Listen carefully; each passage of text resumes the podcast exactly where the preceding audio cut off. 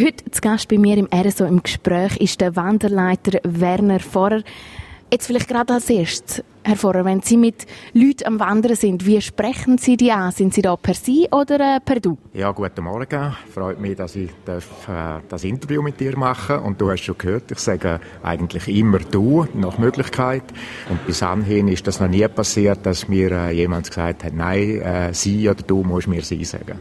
Gut, dann würde ich sagen, obwohl dass wir nicht am Wandern sind, sondern da im Studio sind, machen wir auch per Du. Dann ist es gerade einfacher. Werner, jetzt der Beruf Wanderleiter. Wie bist du zu dem gekommen? Ja, das hat angefangen mit einem Hobby in dem Sinn. Ich habe mir äh, die Wanderleiterausbildung geschenkt vor elf Jahren auf meinen Geburtstag, auf einen runden Geburtstag dazu mal und habe das Gefühl, das wäre möglicherweise etwas für mich, um mich ein bisschen zu vertiefen in verschiedene Themen und dass das so rauskommt, wie es jetzt ist, dass ich jetzt selbstständiger Wanderleiter seit anderthalb Jahren bin, das hätte ich mir dort mal noch nicht träumen lassen. Kannst du sagen, was denn in dieser Ausbildung zum Wanderleiter ähm, unter anderem hast müssen wissen ja, dann zumal in der Ausbildung ist es natürlich darum gegangen, um Kartentechnik, also Kartenlesen etc., Tourenplanung ist ein Thema gewesen, dann Natur mit angefangen mit Tieren, die bei uns jetzt im Kanton vorkommen, Blumen, Bäume, Pilz, alles was so dazugehört. Man hat auch eine erste Hilfe, hat man sich müssen ausbilden lassen, wenn unterwegs mal irgendetwas passiert, allenfalls.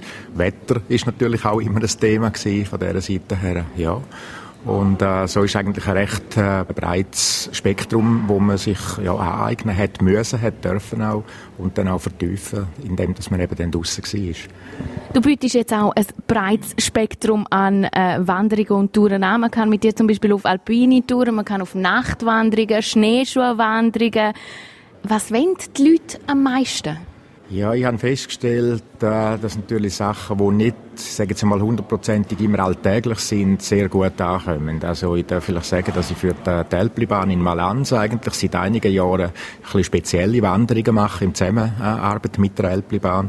Sprich einen Sonnenaufgang auf dem Vilan beispielsweise, wo man halt dann am Morgen um 5 Uhr mit der Bahn durchfährt, damit man nicht äh, alles muss laufen. Oder das Gleiche auch ein Sonnenuntergang auf dem Vilan ist ein Thema.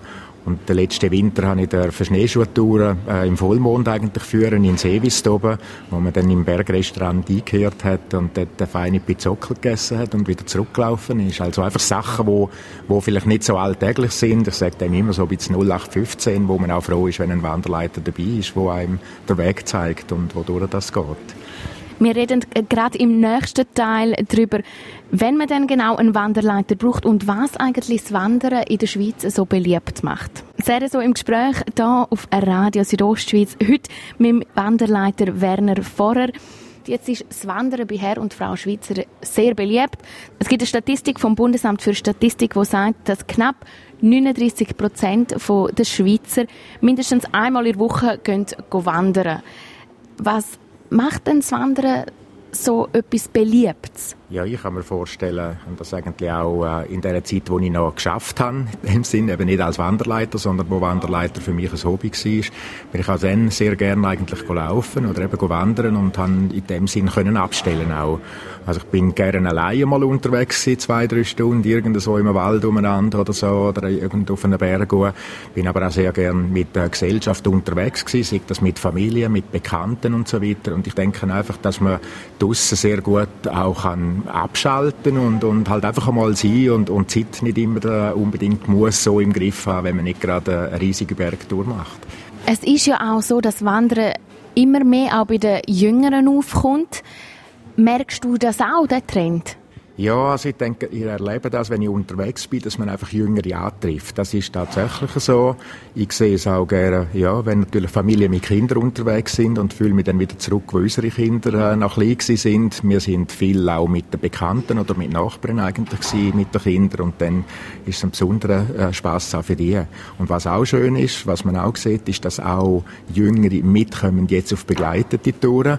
Bis, äh, ja, sagen zwei, drei Jahre ist es immer so gewesen, das ist so 60 plus eigentlich, die mich begleitet haben. Und jetzt gibt es immer mehr, dass auch jüngere Leute das Gefühl haben, ich komme mal mit auf eine begleitete Wanderung eben in Gesellschaft. Was ist denn der Vorteil, wenn man nicht allein geht wandern, sondern eben jetzt zum Beispiel mit dir, mit einem Wanderleiter?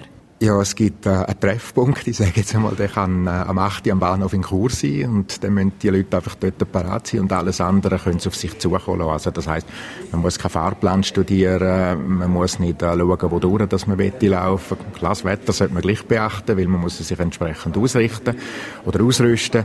Aber äh, ja, man kann im Prinzip einfach da geniessen und muss nicht, muss nicht äh, planen oder muss nicht äh, immer denken, ja, was kommt als nächstes, was muss ich machen und so weiter. Und ich denke, das ist schon ein Grund eigentlich, der kann dazu beitragen, zum eben geführt eigentlich auf eine Wanderung zu gehen. Und nichts äh, zu vergessen ist natürlich die Gesellschaft, die man hat. Man lernt auch immer wieder andere Leute kennen und so weiter. Und was ich auch denke, ist, wir als Wanderleiter haben Ausbildungen gemacht. Wir orientieren uns über das Gelände, über, über die Gegend und so weiter und können einen Haufen spannende Sachen eben auch erzählen, die vielleicht man nicht sieht oder nicht mitbekommt, wenn man allein unterwegs ist. Wandern im Kanton Graubünden, da gibt es wunderschöne Plätze, wunderschöne Wanderungen. Wir schauen gerade noch zwei Songs an, was denn der Kanton Graubünden und die Südostschweiz so als Wanderparadies ausmacht. Das RSO im Gespräch heute mit dem Wanderleiter Werner Vorer.